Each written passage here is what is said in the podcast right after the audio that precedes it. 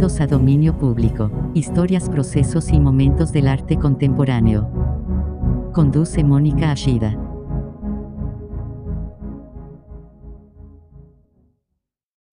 Buenas noches, bienvenidos una semana más a Dominio Público, historias, procesos y momentos del arte contemporáneo. Eh, les damos la más cordial bienvenida en esta nochecita fría. Primero a Norberto Miranda, que me acompaña aquí, como siempre. Hola, ¿qué tal? Buenas como ya se hizo costumbre. Y también a quienes nos escuchan a través del radio. Muchas gracias a quienes sintonizan el 96.3 en Guadalajara, el 91.9 en Puerto Vallarta y el 107.1 de la FM en Ciudad Guzmán. Así también como quienes están escuchándonos a través de jaliscoradio.com. Y bueno, pues como ya es costumbre, en este año seguimos grabando, no estamos en vivo, pero si tienen ganas de estar en contacto con nosotros, de saludarnos, de hacernos saber que están por ahí, eh, pueden hacerlo a través de las redes sociales de Jalisco Radio, que son Facebook, Instagram y Twitter, por ahí los, nos pueden localizar, o si no también a través de mi Twitter personal, que es Ashida Mónica.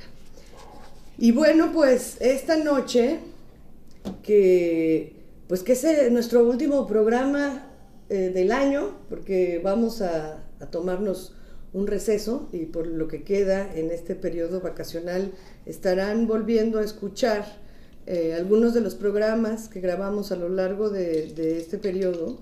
Eh, y pues teníamos que cerrar con, con un gran amigo, con un gran artista, con Rubén Méndez, que, que, me pidió que lo presentara así, de manera casual, como es, muy, muy cercana.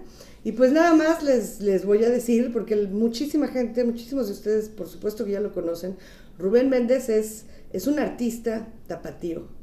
Eh, es curador, es museógrafo, ha tenido también... Eh, eh, mucha parte, gran parte de su carrera como docente y formando también a, a varias generaciones de artistas jóvenes, acompañándolos tanto en un desarrollo eh, pues, eh, de aprendizaje, pero también de, de, cercanía y de práctica artística en conjunto, que es algo que me, me, gusta mucho y que me gustaría que platicáramos en este momento. Y, y bueno, pues Rubén, bienvenido. Muchas gracias por estar con nosotros. Hemos estado correteándote desde, yo creo que desde que empezó el programa, que era en formato en vivo, que desde cabina, y por trabajo, por muchas cosas, nos toca cerrar el año contigo y me da muchísimo gusto. ¿Cómo estás, Rubén? Buenas noches. Bien, Mónica, bien, Norberto, saludos. Aquí voy a hacer un ejercicio, me choca mi voz. Entonces, ¿Cómo después, crees? Ya que lo escuche, este, pues haré un ejercicio de resistencia de mí mismo. Pero bueno, muy bien, gracias por la presentación. Estuvo eh, también echado a perder, creo que mucha gente y muchas situaciones. Entonces, eh, tengo, son las dos caras, ¿no? Bueno, bueno, eso habría que preguntárselos a ellos, ¿no? Pues sí. Yo creo que Pero aquí estamos. Para... Acuérdate que echando a perder se aprende, Rubén. Así es. ¿No? Y a veces no se aprende y se sigue echando. pues por ahí, bueno, el caso es estar ahí presentes y acompañando y haciendo. ¿Cómo de que no? Okay. Oye, y, y, de verdad que sí pasó mucho tiempo, ¿no? En que, en que estuvimos platicando. Eh, lo pensaste, lo pensaste y salió. Salieron varias pistas. Y aquí estás por fin, caray. Sí. Es que después de ver uh, tanto, escuchar más que ver tu programa, este, tanto artista tan bien estructurado y uno tan desilvanado, dije, esto impone, entonces. Pero ya, mira, aquí estamos, que sea lo que tenga que ser. Que sea lo que tenga que ser. Va a ser algo muy interesante, porque Rubén, tu carrera es larga y además has abarcado casi pues casi eh, todos los, los, rincones y recovecos de lo que implica la práctica artística, porque eh, empiezas muy joven y empiezas en el arte, no necesariamente en las artes visuales, ¿no? Si, si mal no recuerdo, por ahí creo que eh, alguna vez te oí platicar sobre algo como que te eh, tenías cercanía más bien hacia las artes escénicas, ¿es cierto o estoy inventándomelo? No, no, no, no estás inventando, este, sí, hubo una época, o mi acercamiento en realidad a esto fue a través de un proyecto que es que estoy, ya me doy cuenta que, que ha pasado muchos años, y, pero eh, yo empecé a haber iniciado como a los 22 años en un grupo que se llamaba La Sagrada Familia, con gente muy talentosa, con, con un gran aprendizaje, porque eres, eh, es muy joven y la escuela en realidad no te muestra eh, o no te conduce por el tema eh, cultural, ah, bueno, al menos en aquella época, y ah, no voy a meter a la crítica de, de, la enseñanza del arte, pues, pero en aquella época era muy, muy escasa el conocimiento de enseñanza. Yo tuve la fortuna de estar con gente muy talentosa y sí, muy, muy culta, vamos a decir. Entonces, eh, empecé con la Sagrada Familia hace muchos años que era un grupo de teatro que tenía un proyecto, estaba en la cabeza de Pablo López, talento museografía, eh, del que aprendí muchas cosas, del que aprendí en realidad este oficio, y un proyecto que él manejaba que se llamaba El Hormiguero, y donde yo tuve contacto, contacto con las artes plásticas, con gente que estaba relacionada al TIP, al taller de investigación visual.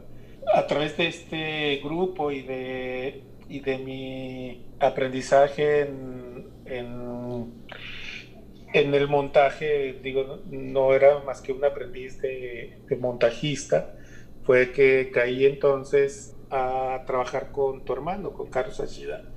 Eh, exactamente te voy a decir cuándo, en 1985. Wow. Pues parece muy cercano, pero.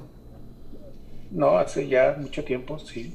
Y bueno, el, ambiente artístico en Guadalajara estaba. Era una situación muy local, artistas eh, egresados de artes plásticas. Eh, bueno, era una escena, era una escena muy pequeña con galerías muy. Eh, también dos, tres galerías eh, con, sus, con su vocación cada una. Y bueno, en, este terreno no prefiguraba ni de chiste todavía lo que se conoce hoy como arte contemporáneo, que eso sucede más bien en los noventas, finales de los 80, con, eh, con un grupo y un conjunto de artistas que precisamente el cual este Carlos, tu hermano, este fue un personaje clave para introducirlos aquí en la localidad y también para impulsarlos eh, a nivel nacional y casi internacional. Hay que recordar la exposición de Germán Venegas en Nueva York en el, en este, en el encontronazo que fue qué? No sé exactamente el año, pero... 992. Ah, mira, tú sí tienes mejor memoria, mucho mejor memoria que yo. Oye, Rubén, pues hablabas justamente de, toda esta gente eh, relacionada como con la Escuela de Artes Plásticas, ¿no? De la y de todo.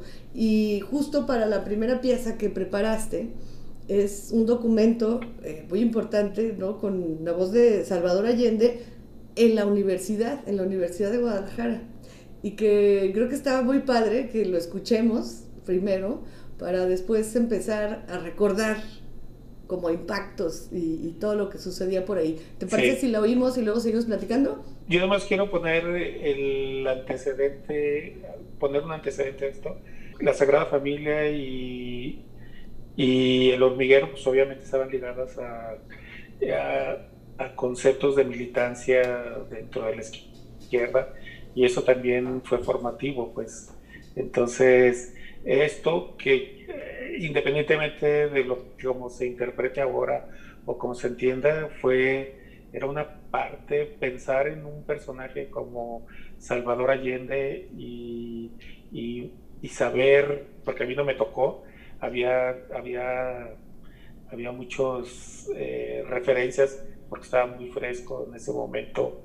Eh, cuando yo entré a la UDG en el 78, eh, muy cerca de mi, de, mi juventud, que el impacto fue, fue muy, eh, este, muy fuerte. Entonces, por eso tengo muy presente este, este discurso. Y bueno, escuchamos. Vamos a oírle para que nos sigas platicando más porque está muy interesante.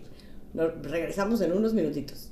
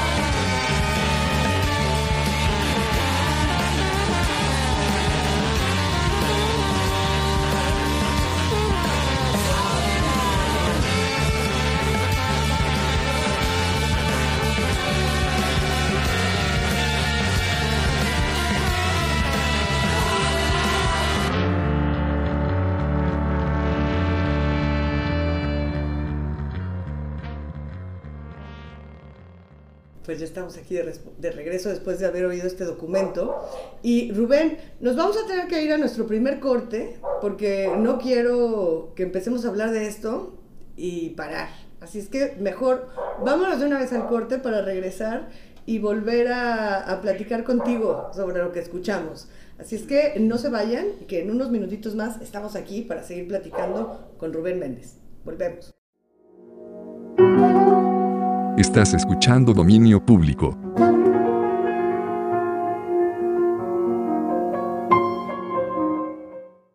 Pues ya estamos aquí de regreso, una vez más en Dominio Público. Eh, esta noche platicando con Rubén Méndez, que nos acompaña, y que antes de irnos al corte, eh, nos dejó, nos puso esta, esta pieza que preparó para nosotros con este discurso de Salvador Allende en la Universidad de Guadalajara, con obviamente un fondo que creo que todos conocemos, ¿no? De Radiohead.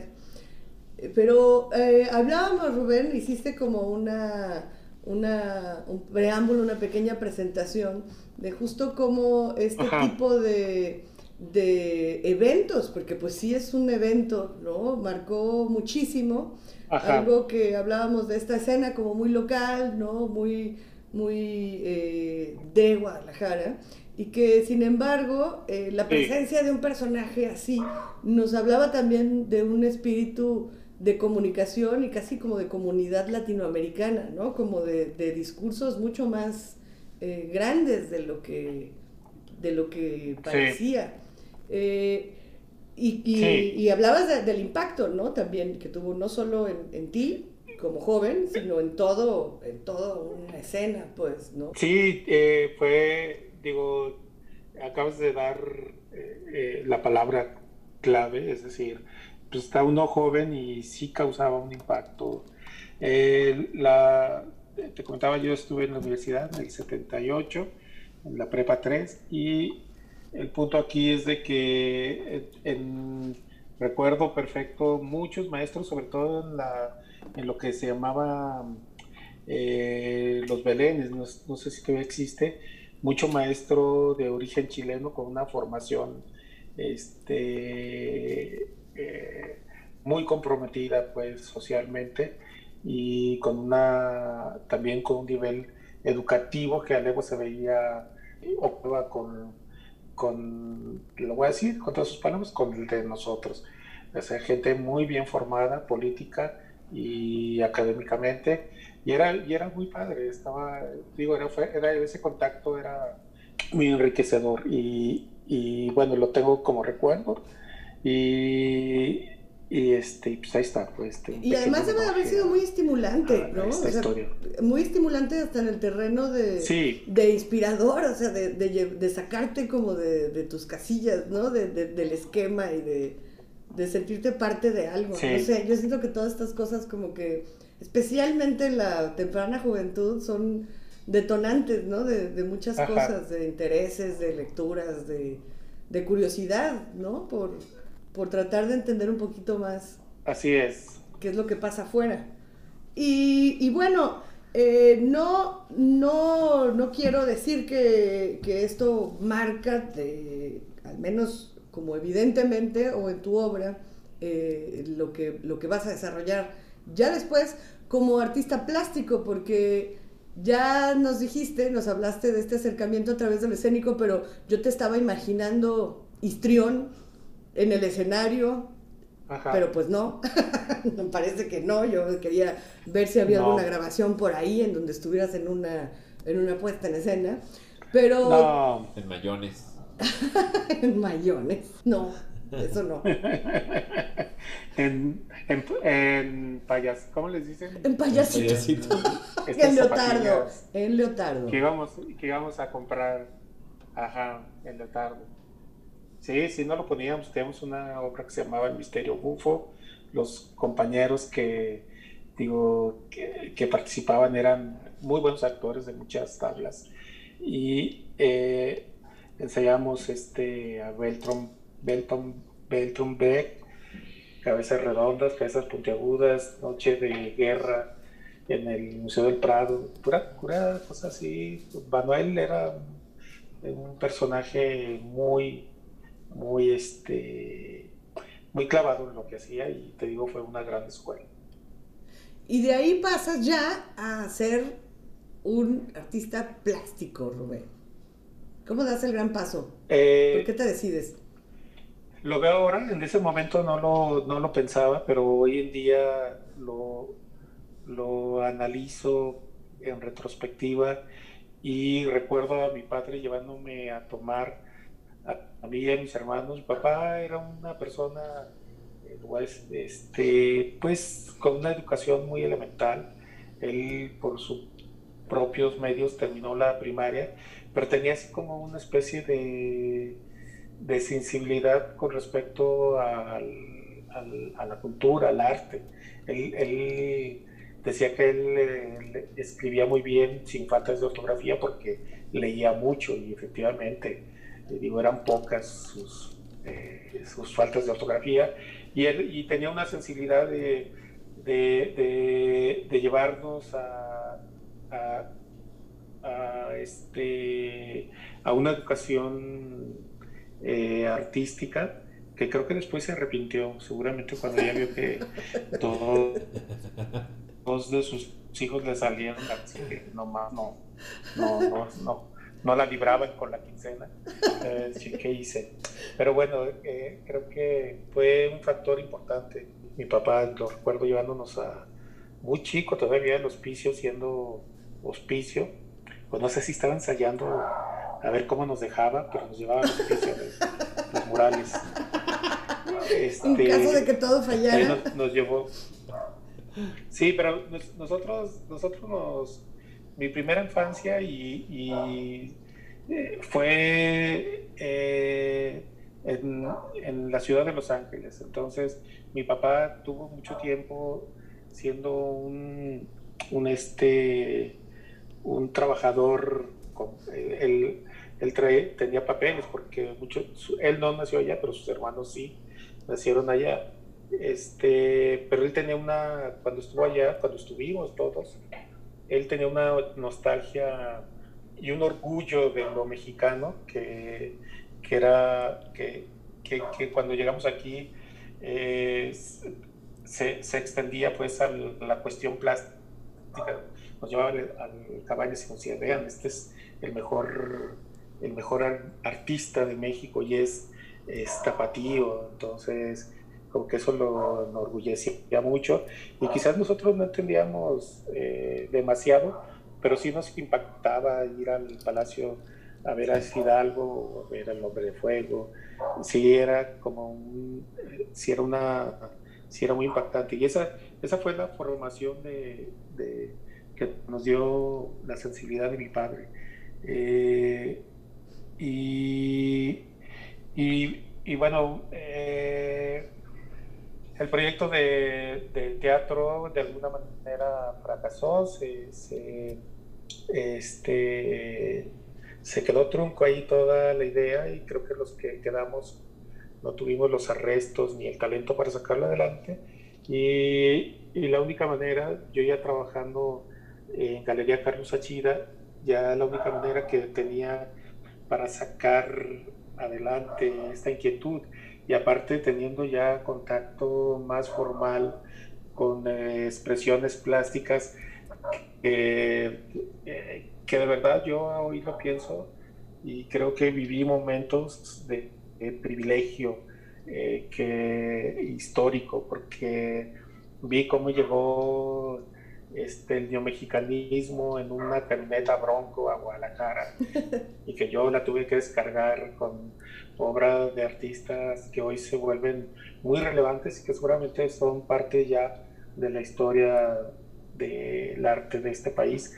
Pero, eh, y bueno, y el nacimiento del, de la, de, pues lo que vamos a decir, del arte contemporáneo, con todas sus figuras, en aquella exposición de Rueda como naturaleza, que era un encuentro entre esta, esta fusión entre neomexicanismo y, y arte contemporáneo, lo que se conoce eh, ahora con ese nombre.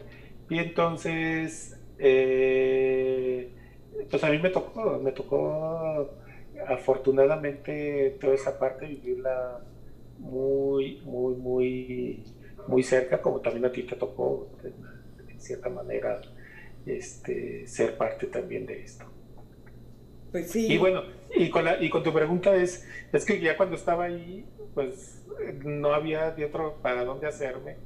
Si quería hacer un, si quería ser creativo, o sea, no, no había hacia dónde dirigirme mi inquietud.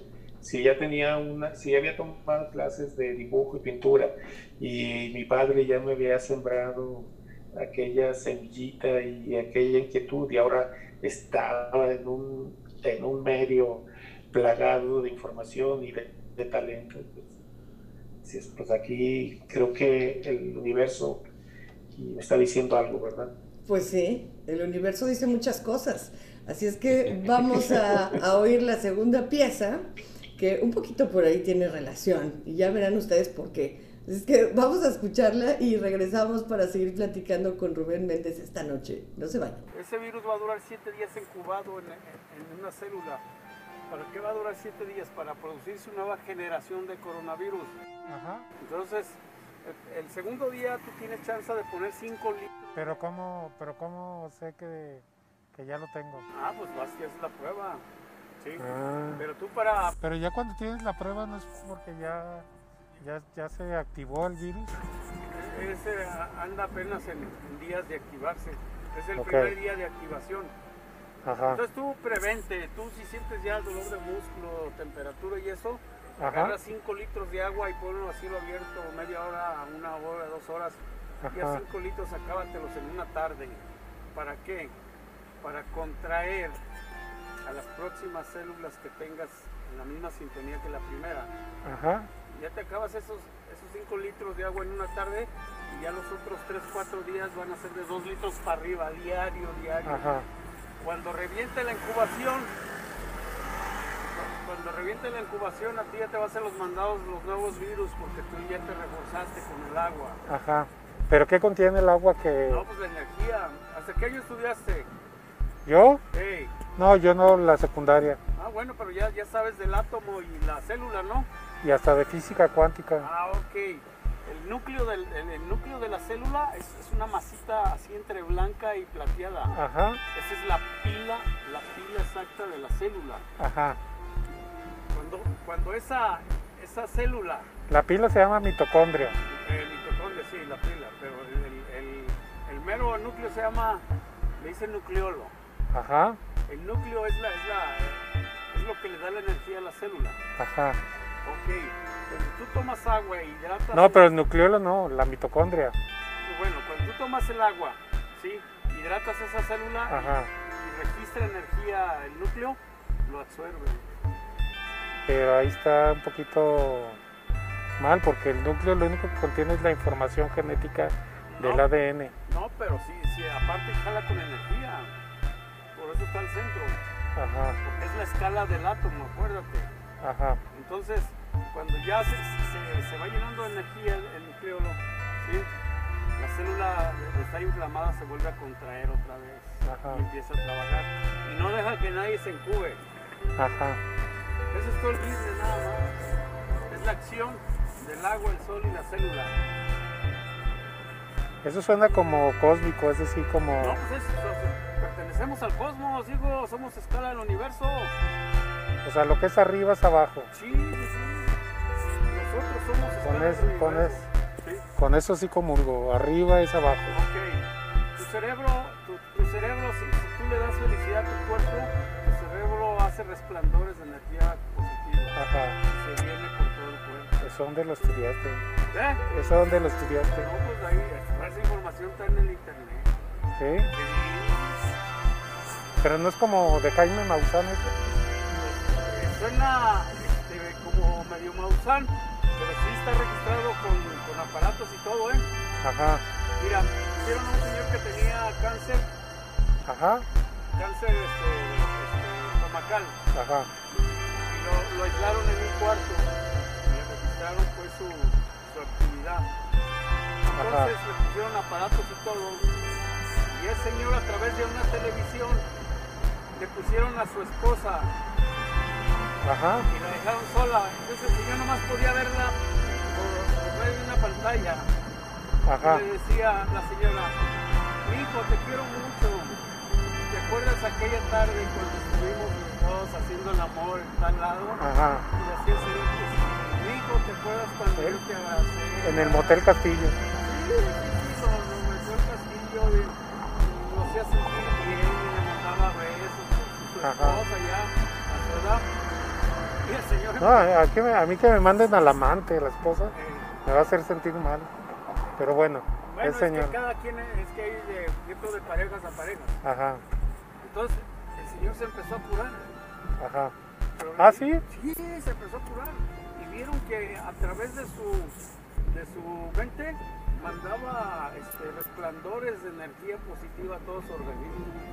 Con aparatos, aparatos. O sea, esto que se le ven a los santos y a Jesucristo, este resplandor es real. Sí, sí, sí, es- pero ellos son santos, están purificados. Ajá. A Buda. Eh, Buda no sé qué, qué rango tenga, pero desconozco de él para, para así hablar así.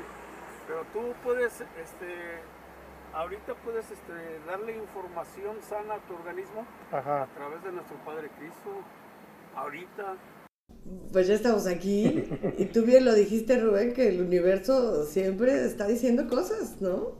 Así es que Sí. hay que oírlas, aunque sea por internet, pero hay que oírlas. Eh, hay, que, hay que aclarar que toda la información contenida en los consejos que se dan en, en esta pieza, pues no son, este, no vienen de especialistas médicos. son de fiar, no son de fiar. Exacto, así es que eh, hay que tomarlo así con humor y Sí. con esa visión cósmica.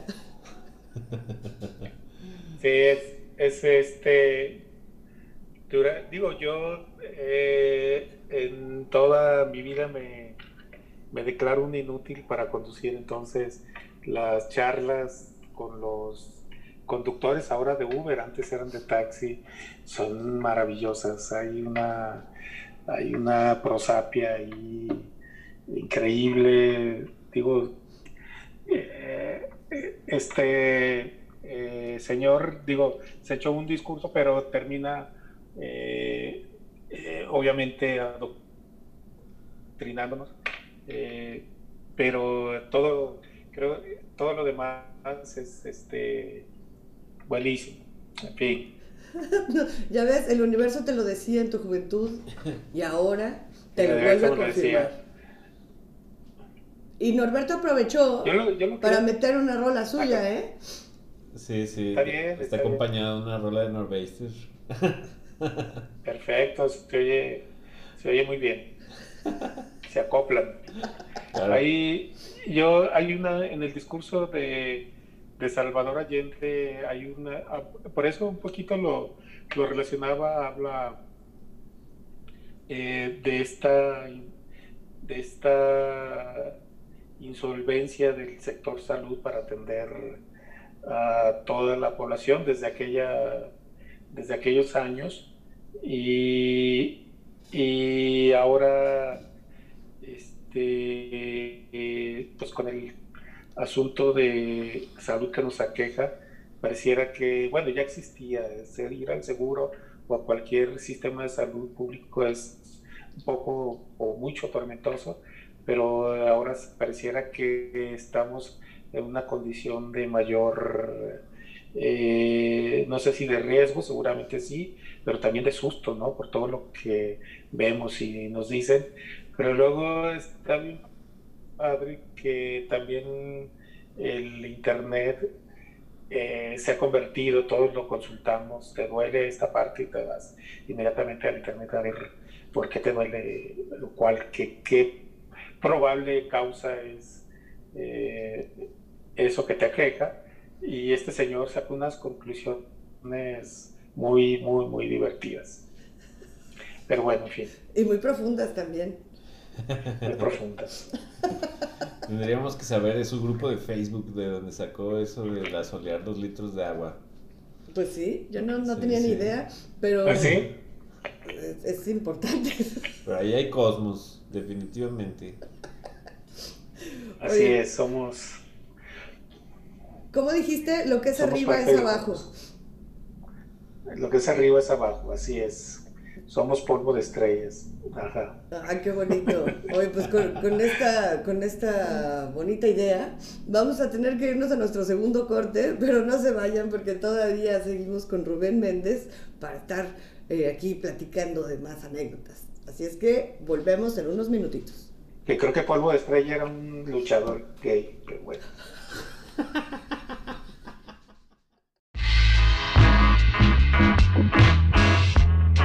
Estás escuchando Dominio Público.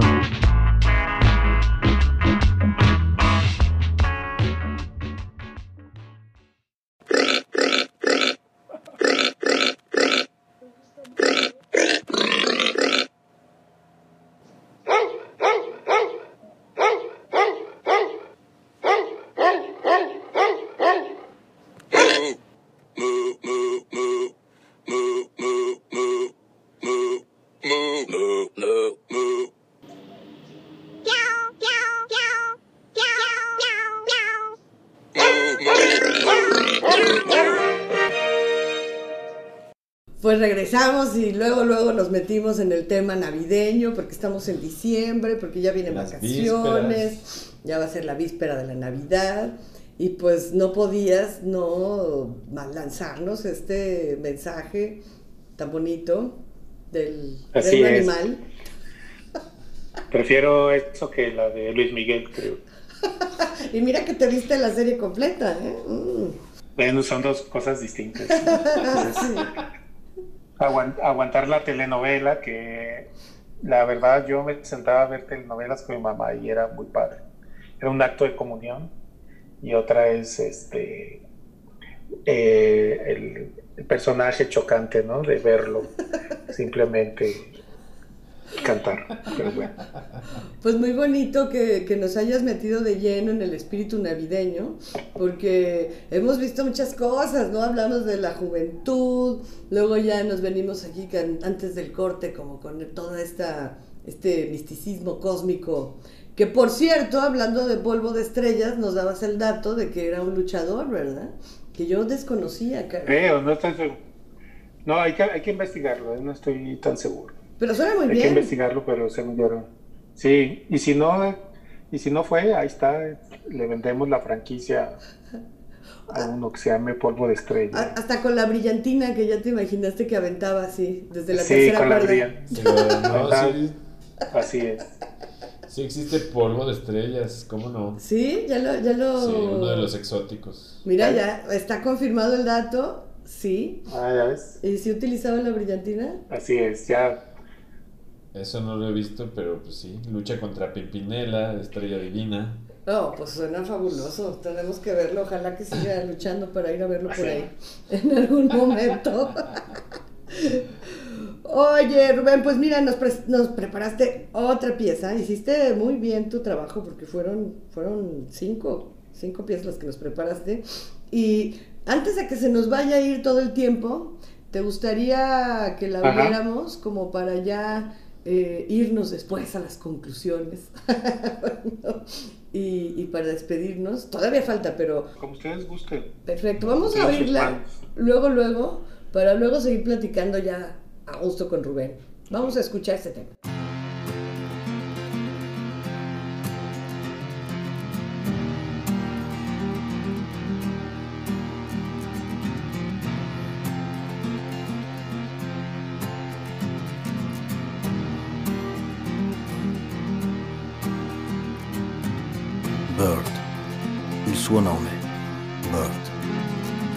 Vecchio pistolero, il più vecchio, con strade sulla faccia camminate da infinite sparatorie, diceva Schatz. Gli occhi deglutiti dal cranio e mani di ulivo, le mani veloci, rami d'inverno, stanchi. Il suo pettine al mattino, bagnato d'acqua, rigare i capelli bianchi all'indietro, trasparenti ormai. Polmoni di tabacco nella voce che piano dice che vento oggi.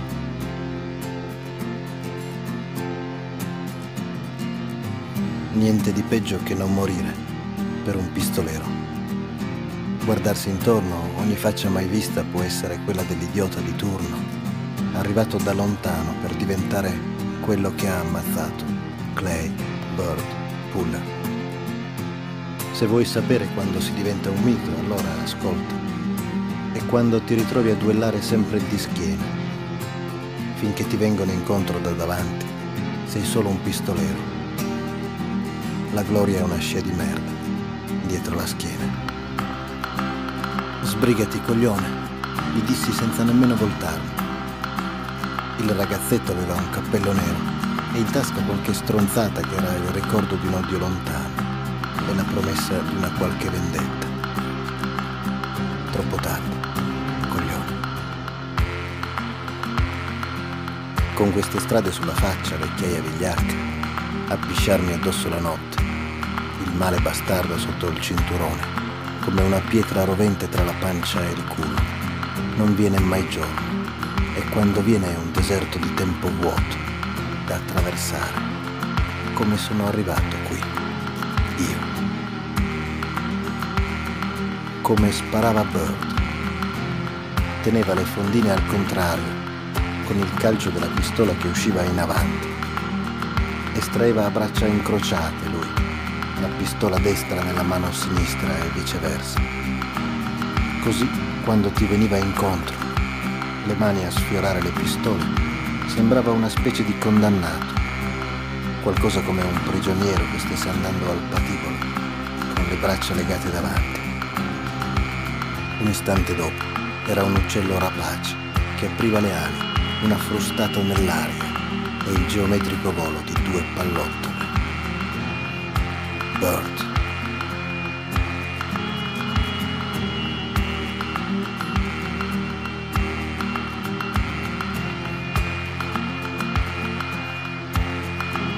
Cos'è allora questo strisciare nella nebbia delle mie cataratte?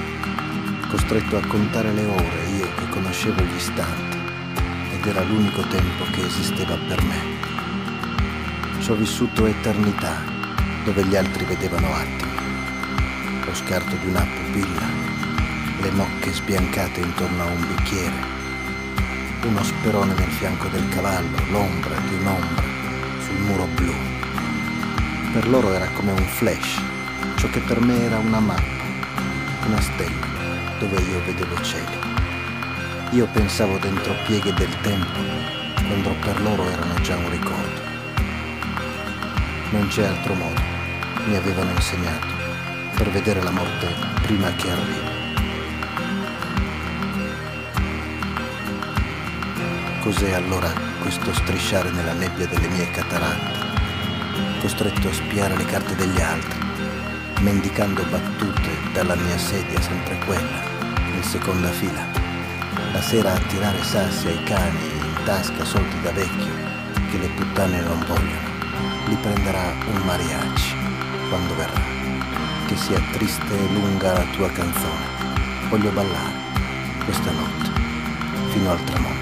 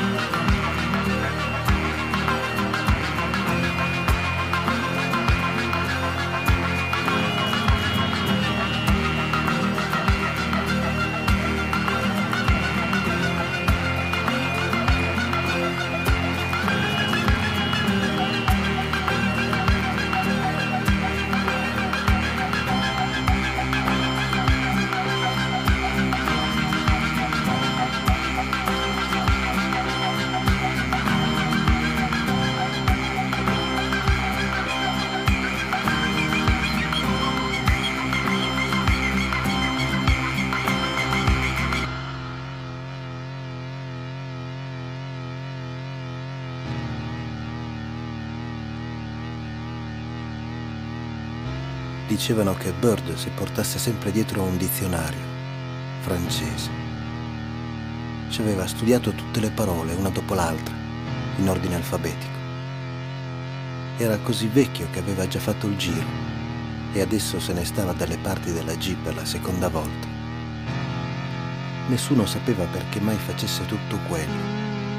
Però una volta, a Tandletown, dicono che si avvicinò a una donna bellissima, alta, occhi verdi.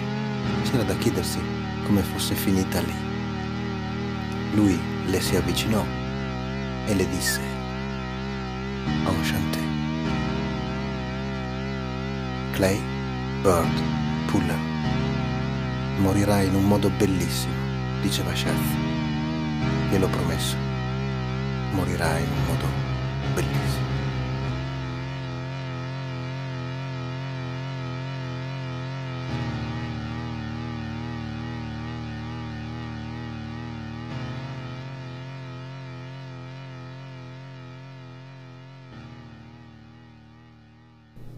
Pues ya regresamos.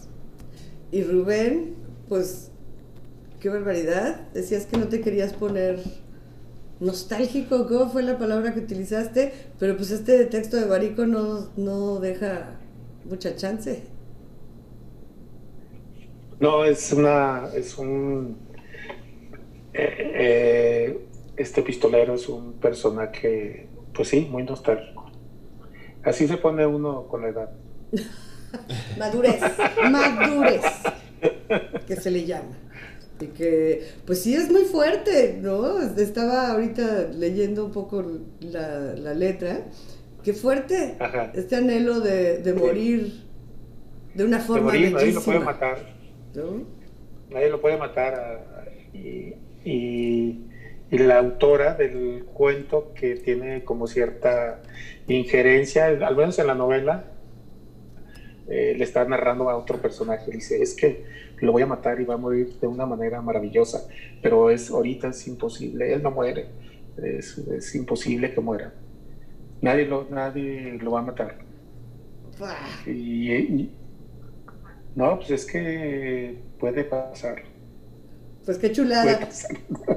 Pero oye Rubén, pero nada más, estamos ya al final, pero sí me gustaría, tomando como pretexto esta idea Ajá. de, de madurez, de todo, porque me gustaría que me platicaras un poquito, porque sí me encanta, me encanta toda esta eh, constancia que has tenido en acompañar a todos estos jóvenes. Al principio decías que echar a perder y, y que no era formación, pero sí lo es, porque te has involucrado con varias generaciones ya de artistas muy jóvenes a nivel creativo, a nivel de, de discurso, de diálogo, de compartir información, ¿no? de, de- de hablar sobre los textos, de entender las cosas, que creo que es, es una parte fabulosa, que, que es muy difícil de hacer y que, que, bueno, al menos para mí es un gesto generoso e importante.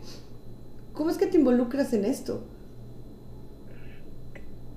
No, eh, siento que, mm, que de entrada fue una necesidad de, de, de formación, eh, eh, de estructurar una... un- eh, y, y creo que en, en este sentido, en, un inicio fue, y aún creo, pues, porque estoy muy lejos de la academia, obviamente, y eso creo que incluso es un poquito afortunado a veces.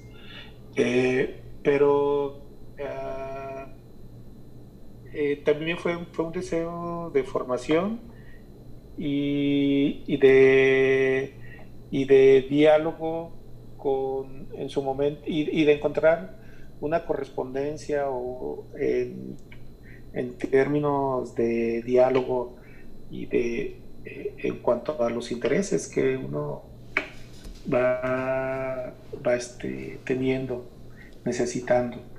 Y, y, y creo que esencialmente fue eso, fue eso y que entendí que entre más lo hacía, más aprendía yo también y que seguramente en, el, en, en algún momento iba a dar frutos, que no los ha dado, pero, ¿Cómo este, pero era, era- pero el viaje, pero el viaje ha sido eh, ha sido muy muy interesante.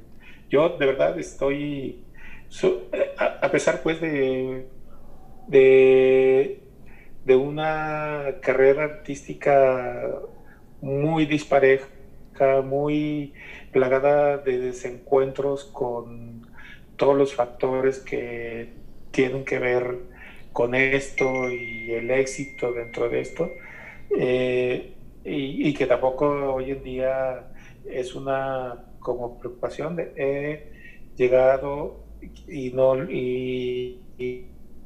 creo que eh, eh, esto de involucrarte en aprender con otros al parejo y al, y al, vamos a decir, entre comillas, eh, ni siquiera quiero usar la palabra, este, es que es como muy complicado porque, pero, pero conducir como quien eh, procura algo eh, a, gente que a fin de cuentas terminas teniendo una relación eh, afectiva, creo que ha sido como, como muy, muy bueno para mí y como un gran aprendizaje más que nada para mí. Y, es, y también es una, yo lo digo y lo digo con todas sus palabras en tu programa, yo si algo aprendí de Carlos Achida es aprender a ver, porque yo respetaba mucho el criterio, el juicio y su capacidad de discernir y de observar. Y, yo me, eh, eh, me aplicaba a tratar de entender esos procesos y creo que si algo aprendí es eh, en la vida así, es un acercamiento a eso de alguna manera distinta, sin tratar de, emularlo, porque eran condiciones totalmente diferentes, pero algo de eso aprendí. Y, Carlos no era un maestro, era alguien que tú le aprendías de ver y de, le sacabas la información a, a, a Tirabuzón.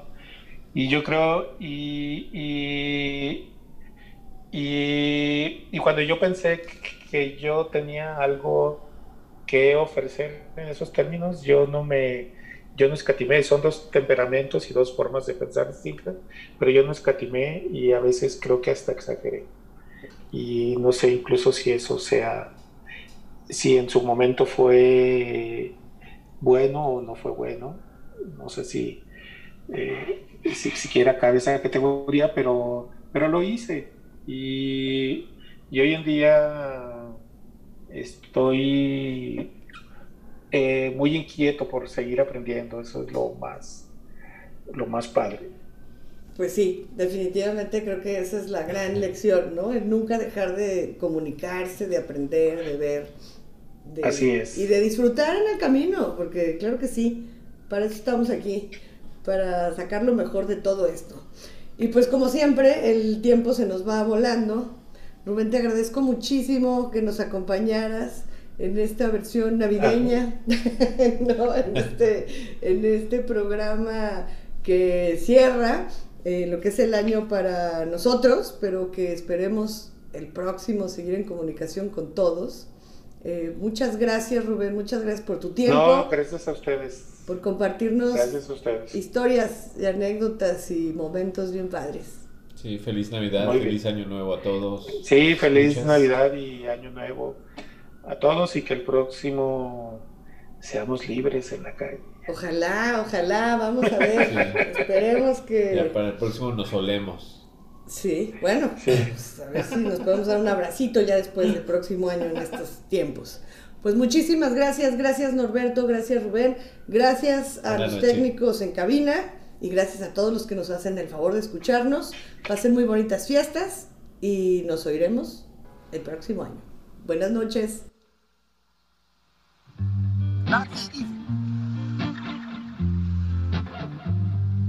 Total vanity.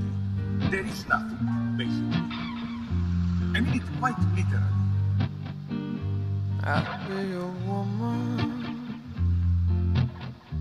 Ultimately, there are just some fragments, some very few things. If you look at the universe, it's one big void. Flame of the spirits and the mysteries of life.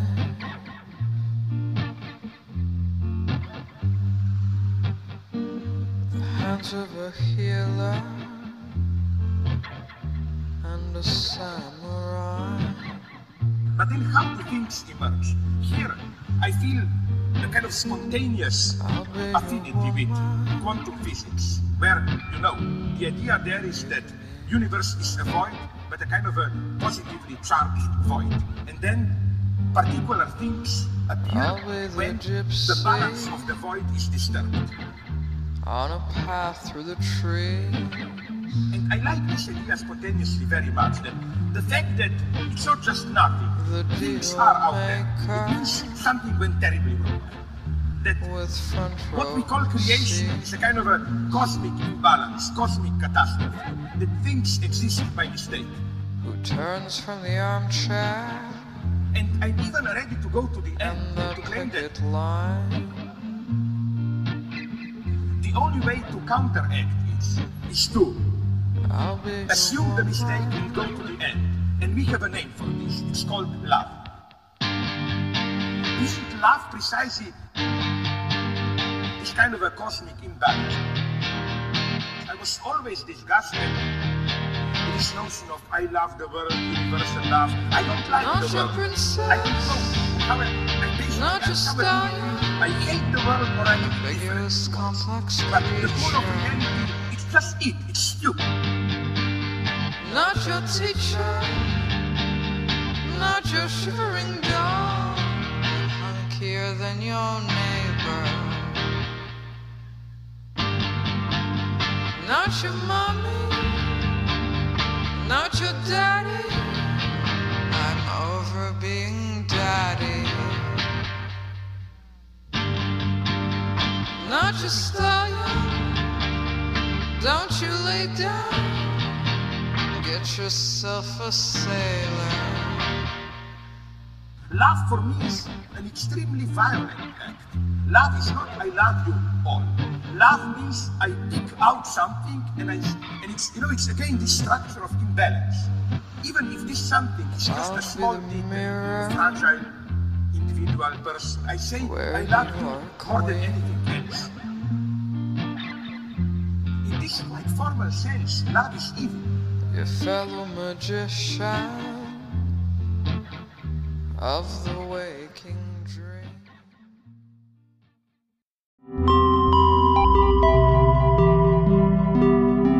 Esto fue todo por hoy, te esperamos la próxima semana en dominio público.